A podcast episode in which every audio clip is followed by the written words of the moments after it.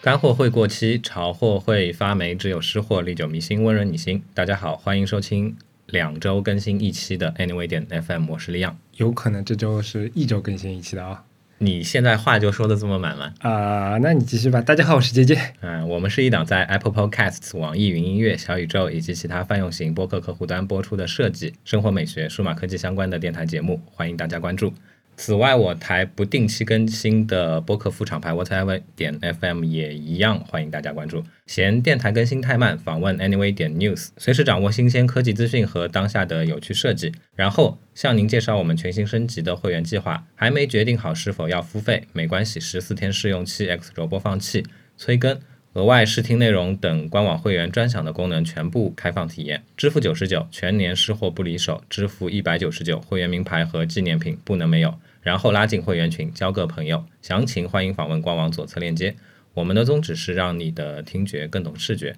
感谢帮助我台转发传播，让更多可能与你一样好品味的人来到 Anyway 点 FM。继续把话再说的更满一点吧。今天是真的特别的一期节目， 因为上顶海着这个呃剧烈的台风，十四级的这个嗯这个台风，对吧？哎，已经橙色预警了，然后再过两个小时可能就变红色预警了。听说要十四级风力那么大。嗯对，其实我对十四级没有什么概念，但听上去就很恐怖的一个数字，反正红色预警好像挺少的。是最严重的了吧？黑色雨林吗？我不知道。嗯，国内是红色，香港那边最厉害是黑他色们。不是几号球几号球的吗？台风是哦，台风最高八号风球，然后哦降雨的话最厉害是是黑色，哦，原来是对这样。吧？前两天就河南那边它嗯也是红色预警呀，嗯，嗯，哎，说起来不知道河姐姐，南我们的今天快点录好不好？嗯，但还是要慰问一下那个河南的听众们，如果有河南的听众，那 希望哦这大家都、这一都段好要啊严肃一点，真的，嗯，这次确实还不管是天灾还是人祸，确实还是挺恐怖的一件事情。嗯啊我觉得这么严重的灾害的话，它肯定是个复合的东西，自然的力量也存在，然后各种你说行政上面或者是其他的相关的这嗯些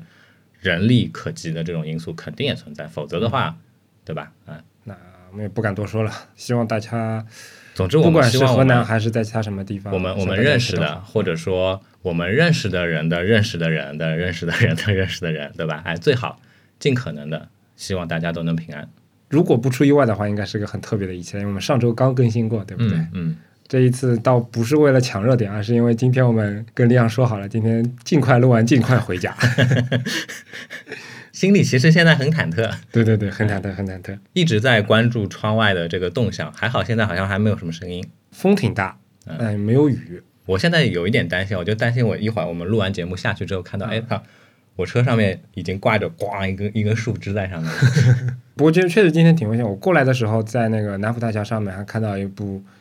车，吓了我一跳，因为我事故我没有看到，而是它嗯直接调转了车头，然后应该已经撞到了那个围栏上面了，撞到围栏上停止了，估计是在南浦大桥那个绕圈的地方打滑了。哦，因为是部挺高大的 SUV，估计重心比较高，然后速度比较快，避让的怎么样？反正 我来的时候也遇到到了一起车祸，吓人的，嗯、反正希望就大这家种都好吧天雨。路滑的这个这种天气的话，对吧？其实你开车其实真的是要嗯，就是格外的注意一点。对，是的，回想起前两天我从杭州回来，嗯就是周四的时候晚上，我靠，提心吊胆的，在杭州就是还没有到嘉兴的那一段的时候，啊，突然之间就是有一阵非常非常强的这个降雨，基本上就是哎，你那个雨刮器有跟没有是没有差别的。哦，我懂，我懂，那个时候我心里我心里面其实也在盘算着，哎，要不要今天就不要回上海了，找个地方随便猫猫一晚上睡一觉算了。我在给自己的做心理建设的这段时间的时候，这点我要感谢杭州的这个市政，把交通做得这么烂。 那个时候正好在堵车嘛，嗯然后我我也在做心理建设，然后堵着堵着雨停了，说了要快一点，对不对？这话说那么多废 话，嗯赶紧赶紧赶紧！哎赶紧，赶紧，赶紧，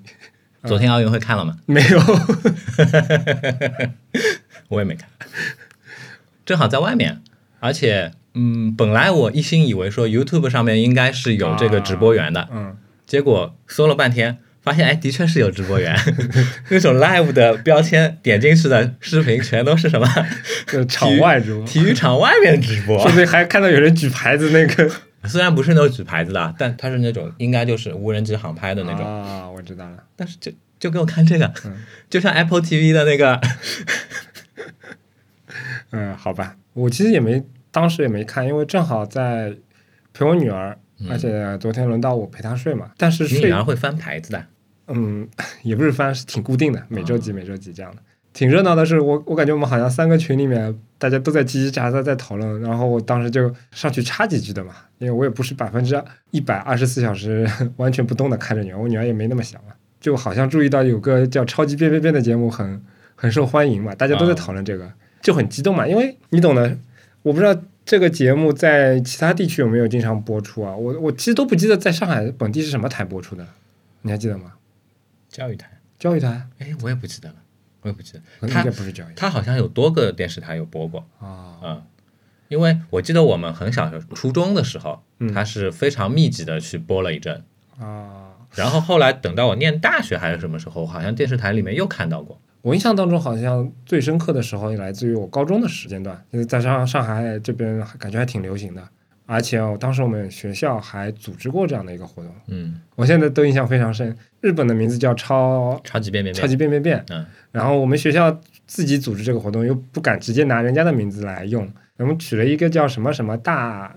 什么什么精彩什么还是创意什么什么百变还是什么的，啊，但是他名字搞混了，然后在那个播音员在录播的时候，今天我们马上就要开始我们激动人心的那个表演，叫《超级大变》，然后全校都哄堂大笑。你们播音员其实挺有这个现代的这种互联网公司运营的这个气质的 嘛，也有可能，也有可能啊。但反正那个节目确实当时很火嘛，它里面蕴含了无限的那种嗯平来自平民的创意，对吧？嗯挺好玩的。所以我对这个节目还是有点感情，虽然后面就没怎么再关注了，但总体来讲，当那个在微信群里面大家在讨论的时候，我我其实很很激动啊。等我女儿一睡着，然后我马上掏出手机，然后找了那个视频来回放了。有一段时间，嗯我经常跑大自民中 那个时期，当时不知道大字民中是什么的，可以回听上一期 啊，啊不对，上上一期了是吧？哎，没所谓，上一期也可以回听，上上一期也可以回听嘛，对吧？嗯哎，就是那个时候呢，我会特别关注一个日本的一种系列的一个一个剧集，嗯，叫做《世界奇妙物语》。啊其实到现在为止，它还在持续的在有新的这个剧集在播出反。正都是一些脑洞很大的一些其教实育创意的那种，有很多跟后面的那个《黑镜》的剧情是很相似的。有那么一点黑色幽默的意思是吧？呃，可能它它它的意味没那么重，它有很多不同的类型，啊它它有恐怖的，有我看过的比较少。有幽默嗯的，有反正就是非常非常多不同类型的短片，然嗯后揉杂在一起。总之呢，每部片子里面会有一点点，就是让人觉得跟现实世界是不太一致的这种比较奇幻的这样的一些了解嗯剧情出现的嘛。那个时候呢，那个时候呢，我在大自民中去淘这个碟的时候，碰巧当时也淘到《超级变变变》的点那个点，嗯嗯，一下子就引起了我的一个既视感。那个时候我已经念大学了嘛，仿佛就是一下子唰穿越到这个少年的时代，嗯嗯啊坐在老式的那个 CRT 的这个电视机的前面，然后嗯夏天的时候，对吧？还盘坐在席子上面。一手捧着个西瓜，西瓜一手拿着个勺子，一边吃西瓜一边在看里面超级变变变的各种就是脑洞全开的那种。嗯当时其实就会觉得说，这些人是他们的这个思维为什么会如此的发散，能想出这么有趣奇妙的这样的一些？其实你记得吗？有一些我记得很清楚，他们那个就是上场比赛，其实我们看到的都是决赛阶段的啊这个、对这个比赛嘛。然后上场比赛的呢，评分的话会有非常多的七八个人吧，好像不止吧，可能还多对吧？可能还要多。我有点记不清了，记不对清了。嗯，来自各行各业的一些人士，会有娱乐圈的人，会有可能其他的一些组成的这样一个评委的矩阵，矩阵啊，哎，由你他学们坏了，你学坏了。哦，我知道了，十五个人，为什么呢？因为因为他最有一终个最高分是十五分，它有一个表一样的，气温计一样啊的一个表，对对对对对升上去的，对吧？对，有有些人会 非常有综艺气质，对吧？嗯他会导这个现场的观众或者屏幕前观众的这个胃口，嗯他不到最后一刻他不按他那个那个对灯对对对对，是的，啊，为什么要说这个呢？就是想表达说，就那个比赛现场的话，它是有一个像体温计一样的这样的一个、一个竖向的这个装置，它会实时的去显示那个打分的这个结果。嗯，然后在他们每一组人表演的这个过程的同时，并不是说结束了才打分的，嗯，他是在表演的同时，然后下面的评委矩阵就会给他去打分。哎，不对，我记得反正有两段的，对吧？它那个分数，对对对，超过了几分，他就他就过关了。嗯，就是你这个过程，你可以你可以继续去表演，也可以就嗯结束了，对吧？哎，但是我记得好像还有一些就是说被提前结束的，你记得吧？就是好像在某个阶段他没有到达那个分数的话，他就提前结束了。还哦是，怎那么样那就说明，那就说明那个表演其实它是有时间限制的，好像是有时间限制，对吧？达到了时间限制，但又没有过分的话，它其实就被淘汰掉了。嗯其实整个气氛这种感受调动的设计是得非常的蛮好哎，对对非常的这个有意思。我们这边看的其实是一个剪辑版，对，所以呢，就整个节奏应该是台湾那更紧凑边一些嗯台湾那边过来的片源，因为呃配音的配音啊口音什么什的么都是吧都应该是台湾人配的嘛。确实是一些童年回忆啊。嗯嗯，当时就记得很清楚的有有几个点，一个点是台上表演的这些节目本身的这个内容，对吧？嗯还有一个点是主持人阿青，其实我对主持人没有印象了，呃，主持人阿青跟下面的那些评委矩阵的他们的一些一系列这种互动，其实也挺有意思的。嗯，然后还有一个点什么点？就是兔女郎，哦，对对对，你这么一说，好像是有，对吧？兔女对郎对对对对，这个可能是我们第一次在大庭广众之下的这个电视机的这样的一个媒介里面看到兔女郎。至今为止，其实能让我印象非常非常深刻的嗯这档节目，对吧？然后昨天在朋友圈里面又再现了，嗯而且朋友圈里面东京奥运会的，嗯他们针对的他们就是哎，一共是三十三个运动项目嘛，嗯三十三个运动项目的一整个串场串下来这个过程，嗯，其实中间失误了一次，那个网球拍掉下来了，对，失误了一次，其实还有有个小绊子，就最后那个懂铁人三项的时候，嗯，自行车的前车轮没摆好，但这个没有，其实还有一往前次，还有就是还有一个是已经上了三个人，嗯但是其实他那个他那个 symbol，就说他们现场表演的那个符号嗯的跟原符号相比的话，是多了一个蓝色的，啊，这个我倒没注意啊。就这几个小失误嘛。但是我但觉得整个过程已其经实很非很厉常害非常对流畅，表演的人数比较有限嘛，嗯对。特别有意思，我觉得，而且我觉得这点可能跟苹果的发布会有点像，嗯这也是拜疫情所赐，嗯，就是明显你会发现这个节目其实对于现场的观众的观感不会很好。但是前面三分之一，然后包括中间穿插的一些是录播的嘛，然后前面三分之一其实你要靠你的镜头转动才能看到，嗯嗯但现场的人肯定是没有办法但看到是的。是这样啊，我也是听了前两天听了另外一期播客嗯才记起来，东京奥运会之前的一届奥运会是什么？巴西奥运会啊，里约热内卢呀，那希腊的那个雅典奥希运腊会是什么04时候年？那就说那个博客上面有提到说，雅典奥运会开始的时候，嗯，现场开幕式、闭幕式已经用了大量的针对电视机前观众的也这就样一是些内容，说现场的人跟那个电视机前看到本来就有可能是不一样的。对现场观众可能观感并没有哦那么了的解嗯了解确实确实那么的出色，但是他们呃这个主办方其实已经是有倾向性的去了解嗯去针对电视机屏幕的这个观众去做了非常多的一些内容的展示了。今年这个条件基本上说难听点，你哪怕抛弃现场的观众，我觉得影响也不大嘛，对吧？嗯，现场有观众吗？那、老实说，我倒真不知道。好像没有吧？因为反正我看它这个球场新设计的这个球场是采用了那种杂色的那种座椅的设计嘛，嗯嗯所以说你哪怕 一个人都没有坐，其实看起来也嗯会看比起较来热郊闹。外还是很有很多颜色，对吧？对对对哎，它是用米色啊、深绿色啊，还有一个什么颜色来搭配的。嗯，好像说一开始设计的时候并不是这样的目的，哎并不是其实因为疫情的关其系。嗯实真的挺可惜的。我本来就是一九年的时候就已经打算，就说等到二零年奥运会的啊时候，去即便我买不到票，对吧？我也去想凑到凑热现闹，嗯现场去对，你不能阻止我在这个体育馆外面，就跟 YouTube 是一样的，对哎，吧？去去感受一下气氛吧，嗯对吧嗯？对但是真的挺可惜太遗憾了啊。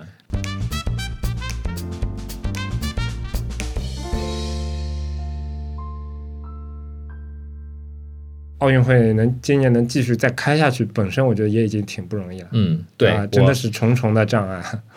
我一直在关注另外一档博客叫东亚观察局嘛，嗯嗯然后我知道他们会大量的去就是说针对一些东亚三国之间，嗯其实是另外两国，嗯之间的，当然没有包含朝鲜，对吧？否则就东亚四国了。 另外两国，他们就是近期的一些时事的内容嘛，嗯会去做一些点评啊，然后讨论。这段时间的话，其实针对这个奥运会这个事情的话，他们那边有大量大量的一些，我觉得都是比较一手的这样的一些资讯在那边嘛。然后有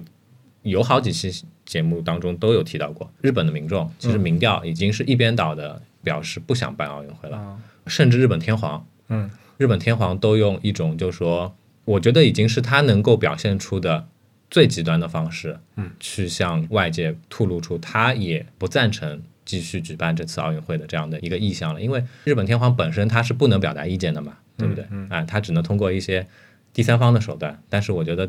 这次的这个手段已经是非常非常的直接了。虽然这一届其实有很多不和谐的声音，说句实话，从我一个观众的角度来讲，嗯，就比如说看到今天中国队拿首金的时候那种场景，那肯定然后包括那种气氛，就我感觉它还是有存在的必要的，因为就是一直以来奥运的这种精神，更高、更快、更强，我觉得其实正好是我们在这个阶段非常需要的一种东西。嗯如果能够看得振奋人心，能对吧能够振奋一小部分人心，我觉得嗯它的意义就已经挺深远了，这届奥运会本身它肯定是一个非常非常特殊的嗯特存别在。。对，我们说的现代奥运会嗯，在以前的整个的这个历史长河当中，它也不是没有被中断过，嗯对吧？因为二战其实是被中断过的，嗯，当时其实也是日本申办申办了奥运会嗯，一九四零年的奥运会。然后我、看来你还做过点准备工作。呃，我没有准备工作，哟，那很巧，知识储备很丰富。很 巧，二零一九年的时候，这个大和剧嗯啊，它的背景就是讲奥运会的嘛，因为它要为二零二零年的嗯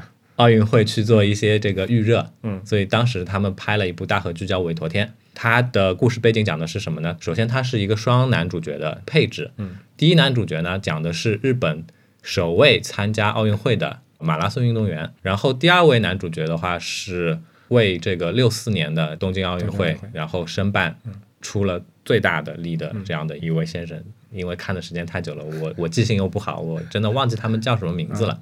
里面就有讲到嘛，其实日本在一九四零年的时候已经申办成功奥运会，他们是深深的从意大利的墨索里尼、瑞典斯德哥尔摩那边去把这一届奥运会的申办权通过各种手段去拿到手上来了。嗯嗯但是天不遂人愿嘛，一九四零年已经侵华战争已经开打了，这战争期间对吧，各种因素纠结在一起，这届奥运会其实就被停办了。嗯，然后直到二十四年之后六四年，啊，六四、年，然后六四年其实对日本人来说也是非常重要的一年。嗯我不知道，就说姐姐你有没有看过一部电影，是一个三部曲，叫做《三丁目的夕阳》。没有，我建议你去看一看，嗯特别是第一部非常好看。它的故事背景其实也是放在这个日本的六十年代，当时就是对于日本来说，就是一个万物复苏、经济开始蓬勃发展的这样的一个时期。然后你你能看到的这个，就说图像化的背景是什么呢？就是《三丁目夕阳》里面也有，然后这个《委托天》里面可能我我记得也也有露出过，就是在东京的各个的这样的一个视角下面，你能看到你的背景后面东京塔正在被建起来。这个意象其实是非常非常的直观的，你能发现说，哎，东京塔是一个是一个象征嘛？那这样的一个象征国家开始要高速的往前发展的这样的一个符号的东西，它渐渐的已被立起来，然后周围的人他们的一个待人接物的各方各面的这种感受，他们的自信回来了，一切都在往美好的方向去发展。嗯，我相信在二零二零零八年北京办奥运会的时候，其实也有好多人是会有相同的这样的一些感触的。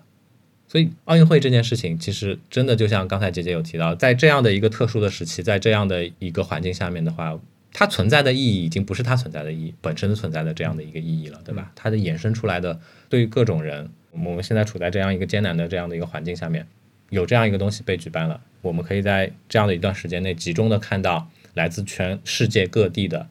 这些运动精英们，然后拼搏在各种的比赛场上拼搏，呃，这样带给我们的这个感受，其实就是一种非常振奋人心的这样的一个感受。嗯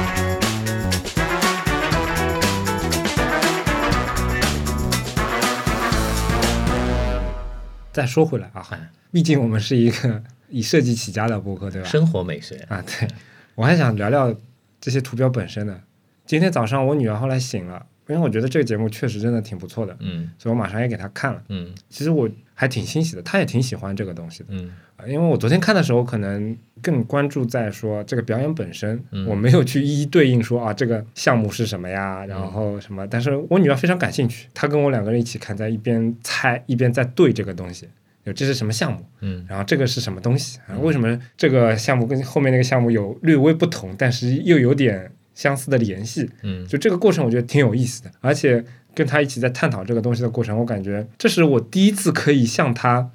也不能算第一次，应该算是比较正式的一次跟他解释爸爸是做什么的。因为虽然我不是一个做纯图形的东西的，但是画图标，哪怕在我现在的工作当中也，也是有一定的含量在里面的。嗯嗯，我觉得这是一个很好的向他展示我是做什么的，因为我、我我女儿以前一直只说，嗯，爸爸是打电脑的，嗯，然后在电脑上画东西的，但画什么东西，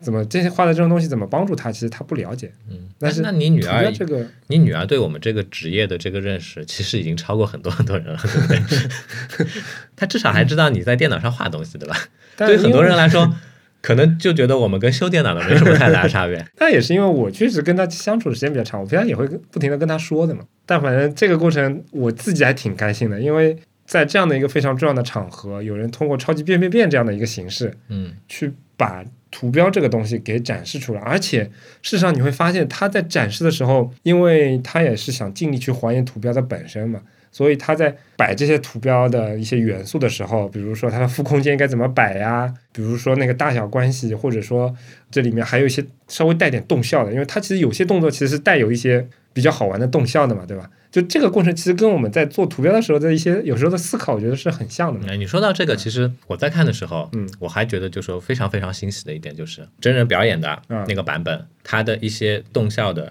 具体的嗯这个时长，嗯，然后过程，嗯，其实是非常还原那个原版的。从我的角度来讲，已经是基本上已经。当然，我觉得他，比如说他在棚拍的那个阶段，不是现场表演的那些阶段，环境更好一点，然后那个看起来观感可能更更舒服一点。嗯但其实现场的表演肯定给你的震撼是更强烈的，因为这个实在是没有任何就容错的余地是很低的。虽然它有一些些小失误，但总体来说确实给我的震撼还是挺强的。我觉得如果换做我的话，嗯 怎么可能演得完三十三个，对不对？但是啊，但是话又说回来，我突然又想起前，应这个现在算起来应该是前天了吧？嗯，就是 Google 的那个读懂，他为了纪念啊，奥运我开幕的我那个我我看到群里面你们在聊嘛，但我没玩，啊，你没玩是吧？我没有玩完，但是我也玩了。嗯它其实是前天晚上就发了，嗯。然后昨天白天开始在国内嗯各个、我突然想到一个，冷笑话，你玩完了吗？ 说好半个小时的呢，啊， 继续继续。赶紧 啊！赶紧，毕竟我是现在在一家游戏公司嘛，嗯然后这个形式它其实是一个像素游戏，嗯所以我们在公司内部其实也也有蛮多讨论的。嗯然后我们一致的反馈是说，Google 以前在独斗里面也也藏了很多小游戏的嘛，哎，对，但是这次的完成度和丰富程度之高是前所未有的，因为它除了有几个小的项目可以，七个还是几个小小项目可以给你玩，每个项目的手感还是做的非常不错的，是吧？然后有排行榜，嗯然后过场带 CG，嗯然后你可以选，好像可以选帮派什么的，就是已经超越了一个普通的一个独斗的那种形式了。嗯然后我在跟同事们讨论嘛，靠暗示这即个将进入游戏行业。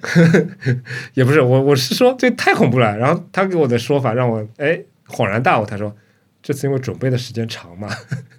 这个东西很可能从一九年就开始做了，然后做到现在，表演的这个东西也是这样的嘛，它但是其实它不是啊排，练时间可以长，不是啊，不是不啊，是绝吗对不是啊，因为嗯这个你也可以去听那个前面几期东阳观察局，嗯他们有提到，今天我的节目就是推荐东亚观察局的哎 时候强，烈推荐这档节目，真的挺啊嗯太好好了好，对吧？哎，除了我自己不太喜欢韩国部分， 对吧？哎悄悄的说，